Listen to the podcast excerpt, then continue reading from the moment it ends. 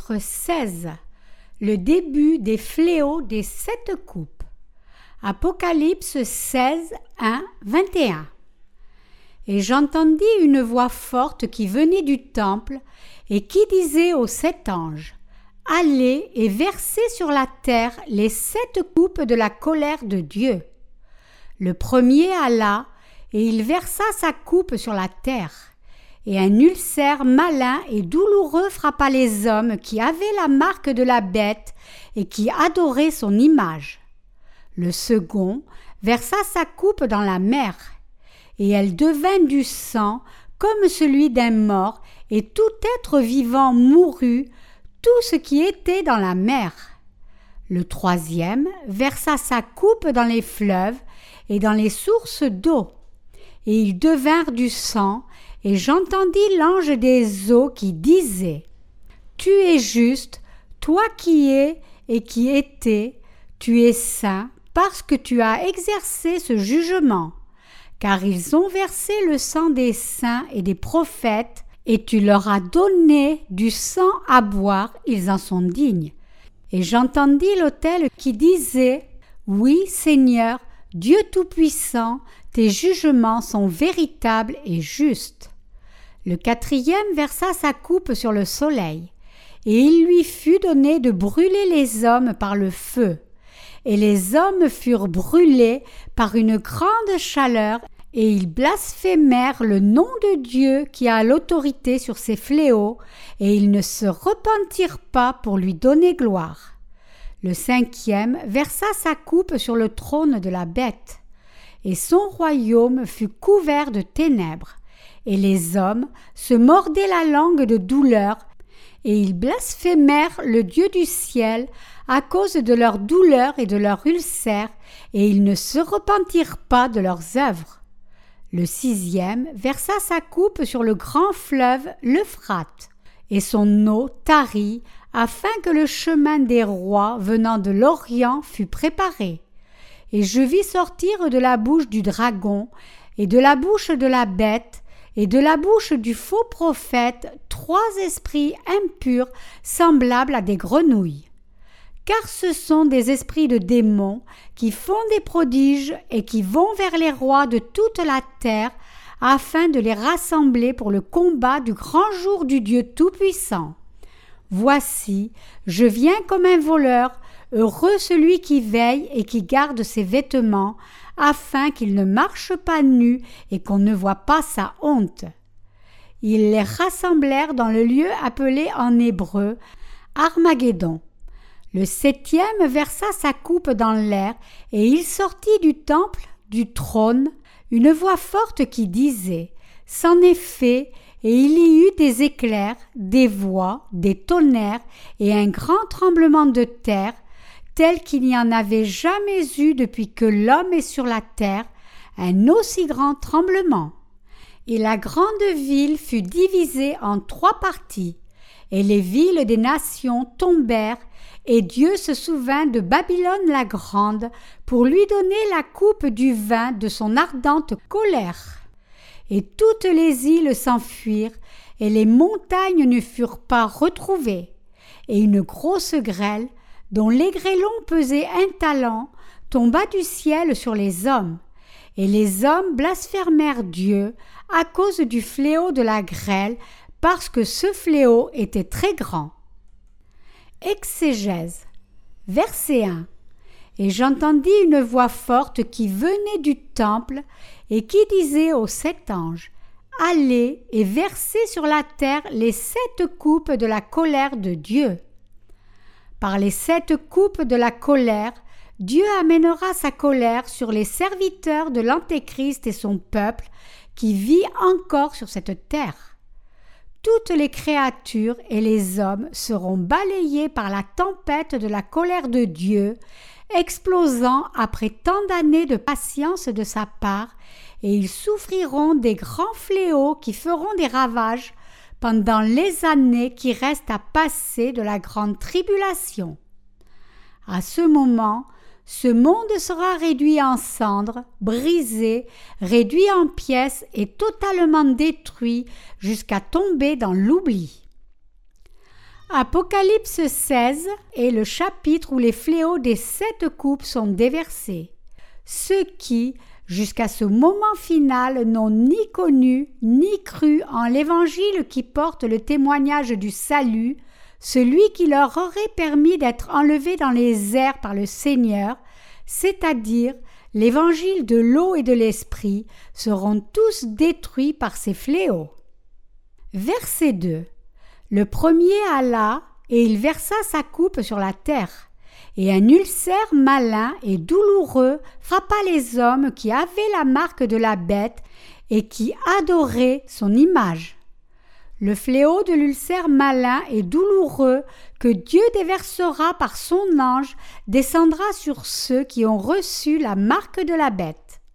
Ce fléau de l'ulcère est une maladie de peau incurable qui se répandra sur la peau de ceux à qui Dieu infligera cela, maladie dont l'infection se répandra partout, rendant les peaux suppurantes. Réalisez-vous combien sera grande cette souffrance lorsque les gens seront affligés et tourmentés par ce fléau de l'ulcère malin et douloureux jusqu'à leur mort? Mais Dieu ne se contentera pas de verser le fléau de l'ulcère malin sur tous ceux qui ont reçu la marque de la bête, mais il déversera aussi six autres fléaux sur leur tête après cela. Ainsi, tous doivent trouver la manière d'échapper à ces fléaux par l'évangile de l'eau et de l'esprit, et éviter ces terrifiants fléaux en croyant en cet évangile dès maintenant, à ce moment même. Notre Seigneur déclare qu'il déversera six fléaux supplémentaires sur ceux qui adorent la bête et son image. Quel est le péché que Dieu déteste le plus? C'est le péché d'idolâtrie consistant à se faire des images de quelqu'un ou de quelque chose d'autre que Dieu, de les déifier et de se soumettre à elles. Nous devons donc connaître exactement qui est notre Seigneur Dieu, Jésus-Christ, y croire et adorer Christ Jésus. Rien ni personne dans l'univers entier, sauf le Seigneur Dieu lui-même, ne peut être notre Dieu. Si vous voulez vraiment éviter le fléau de l'ulcère et les six autres fléaux, apprenez et croyez en l'évangile de l'eau et de l'esprit donné par le Seigneur. Un nombre incalculable de personnes qui se sont opposées à Dieu dans leur vie quotidienne et qui ont refusé de croire en l'évangile de l'eau et de l'esprit souffriront toutes de ces fléaux jusqu'à ce qu'elles soient ultimement détruites. Verset 3. Le second versa sa coupe dans la mer, et elle devint du sang, comme celui d'un mort, et tout être vivant mourut, tout ce qui était dans la mer. Le deuxième fléau se produit lorsque la mer se transformera en sang. Dieu tuera toutes les créatures de la mer par ce fléau. Par ce fléau de la seconde coupe déversée par Dieu, la mer se putréfiera et toutes ces créatures ne seront plus capables d'y vivre plus longtemps. Aucun homme ne sera plus capable de manger les fruits de la mer lorsque Dieu amènera ce second fléau. Par ce second fléau, Dieu rendra manifeste qu'il est vivant et qu'il est le Seigneur de toute vie.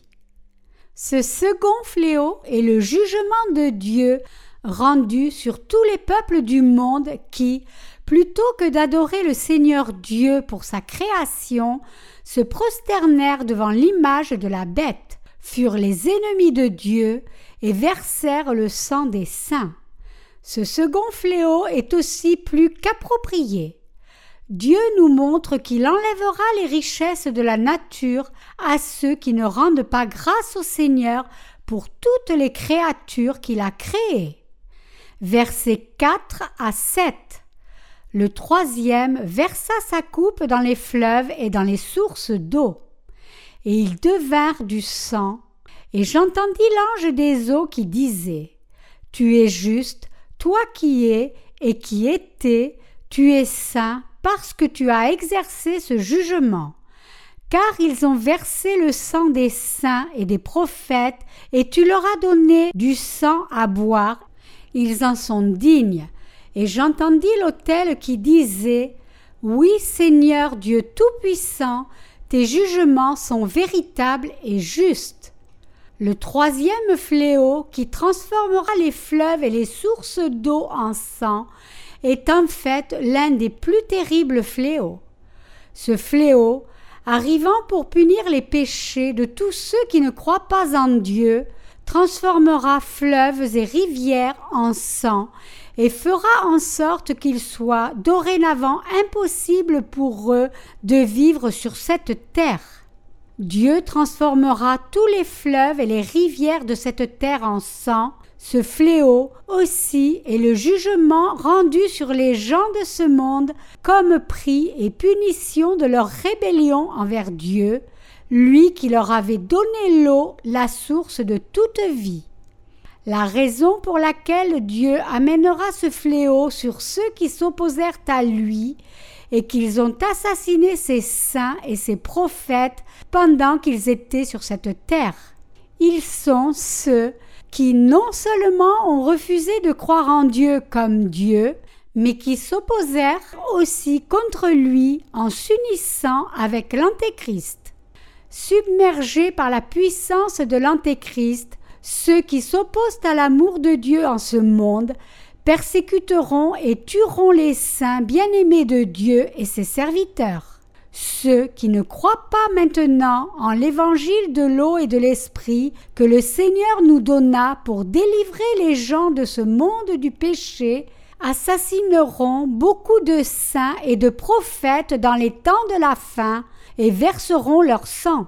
Dieu déversera donc son troisième fléau sur ce monde où vivent ses ennemis, transformant l'eau, la source de toute vie, en sang et les détruisant ainsi. C'est le juste jugement de Dieu, et les saints se réjouiront tous de cela dans les airs. Pourquoi? Parce que, par ce juste jugement rendu sur ses ennemis qui ont tué les saints, Dieu vengera sur eux la mort de ses saints. Ainsi, les saints et les serviteurs de Dieu ne doivent pas craindre, mais défendre plutôt leur foi dans le Seigneur Dieu et tourner leur regard vers les promesses et la puissance de Dieu lorsqu'ils feront face à leur martyr. Versets 8 et 9. Le quatrième versa sa coupe sur le soleil et il lui fut donné de brûler les hommes par le feu, et les hommes furent brûlés par une grande chaleur, et ils blasphémèrent le nom du Dieu qui a l'autorité sur ces fléaux, et ils ne se repentirent pas pour lui donner gloire.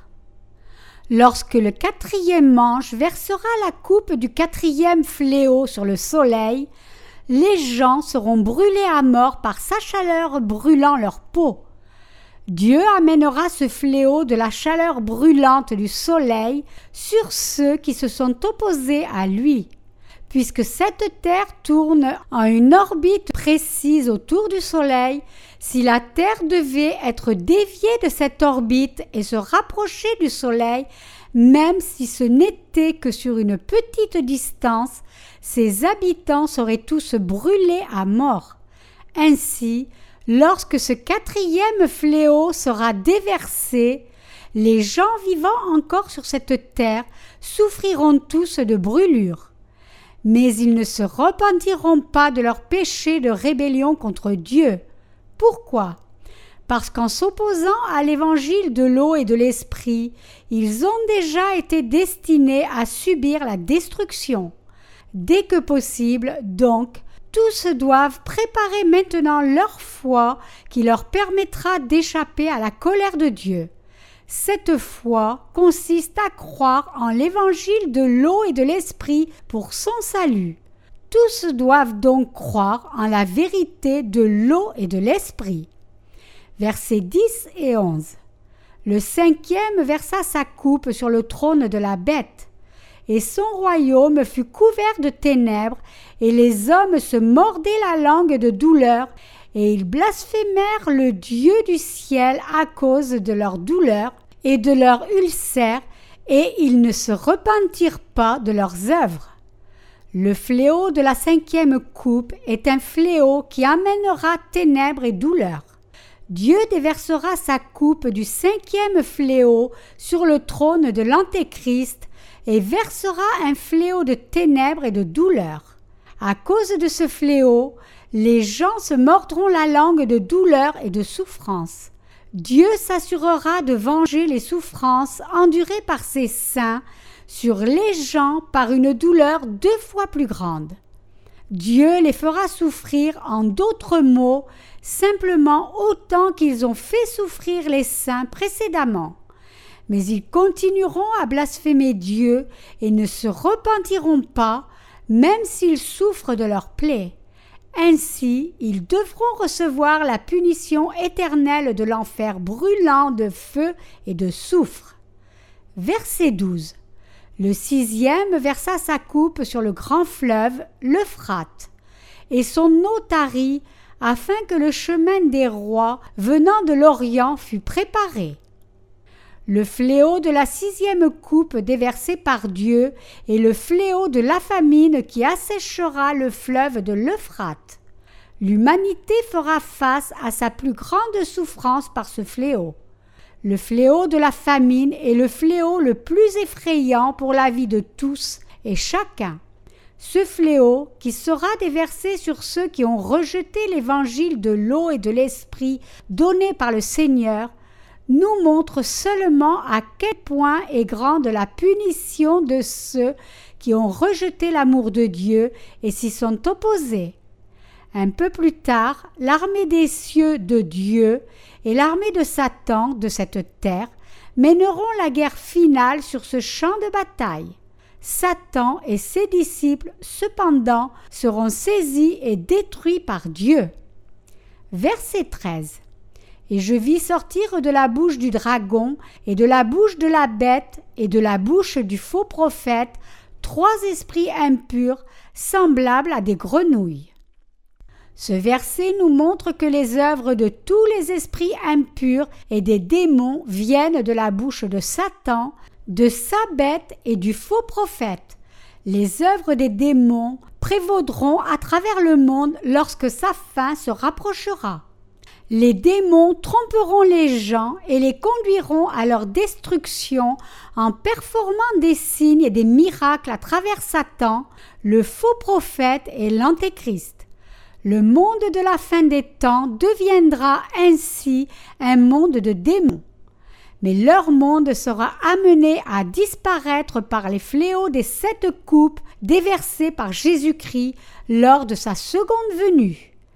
Verset 14. Car ce sont des esprits de démons qui font des prodiges et qui vont vers les rois de toute la terre afin de les rassembler pour le combat du grand jour du Dieu Tout-Puissant. Les esprits de démons inciteront tous les rois du monde entier à se rassembler en un endroit pour combattre contre Dieu.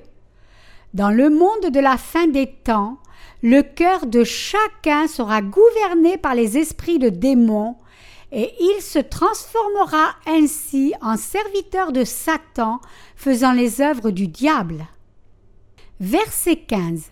Voici, je viens comme un voleur, Heureux celui qui veille et qui garde ses vêtements, afin qu'il ne marche pas nu et qu'on ne voit pas sa honte. Le Seigneur reviendra en ce monde comme un voleur, et ceux qui défendent leur foi et prêchent son évangile jusqu'au déversement des fléaux des sept coupes seront grandement bénis. Notre Seigneur déclare aux saints vivant dans le monde des temps de la fin qu'ils doivent vivre par leur foi en l'évangile de l'eau et de l'esprit qu'il leur a donné et défendre cette foi jusqu'à leur tout dernier jour. Ceux qui défendent leur foi dans le Seigneur avant le déversement de ces fléaux des sept coupes recevront de lui de grandes récompenses. Notre Seigneur reviendra certainement pour trouver ceux sur lesquels il répandra ses bénédictions. Verset 16. Ils les rassemblèrent dans le lieu appelé en hébreu Armageddon. La Bible prophétise que la guerre finale entre Satan et Dieu se produira dans un endroit appelé Armageddon. Mais puisque Dieu est omnipotent, il triomphera de Satan et jettera la bête dans le lac de feu et de soufre. Nous devons réaliser que Satan a toujours été un trompeur et nous devons garder fermement notre foi dans le Seigneur jusqu'au jour où nous nous tiendrons devant Dieu. Versets 17 à 21. Le septième versa sa coupe dans l'air, et il sortit du temple, du trône, une voix forte qui disait C'en est fait, et il y eut des éclairs, des voix, des tonnerres, et un grand tremblement de terre, tel qu'il n'y en avait jamais eu depuis que l'homme est sur la terre, un aussi grand tremblement. Et la grande ville fut divisée en trois parties, et les villes des nations tombèrent, et Dieu se souvint de Babylone la grande pour lui donner la coupe du vin de son ardente colère. Et toutes les îles s'enfuirent, et les montagnes ne furent pas retrouvées. Et une grosse grêle, dont les grêlons pesaient un talent, tomba du ciel sur les hommes, et les hommes blasphémèrent Dieu à cause du fléau de la grêle, parce que ce fléau était très grand. Lorsque Dieu déversera les fléaux des sept coupes dans les airs, des tonnerres et des éclairs feront rage dans le ciel, pendant qu'un grand tremblement de terre et qu'une grosse grêle, comme on n'en a jamais vu auparavant, frapperont cette terre. Par ces désastres, le premier monde disparaîtra sans laisser la moindre trace. Après cela, les saints vivront dans la gloire avec Jésus-Christ sur cette terre renouvelée pour les mille ans à venir. Lorsque les mille ans seront passés et que sera venu le temps d'accomplir pour les saints la promesse de Dieu d'un nouveau ciel et d'une nouvelle terre, Dieu fera disparaître le premier monde et donnera aux saints le deuxième ciel et la deuxième terre. Les saints y régneront alors avec Dieu pour toujours. Les saints doivent croire qu'ils vivront dans le royaume de Christ pendant mille ans, puis qu'ils vivront pour toujours dans la gloire, dans ces nouveaux cieux et terres. Ils doivent vivre de cet espoir, attendant le retour du Seigneur.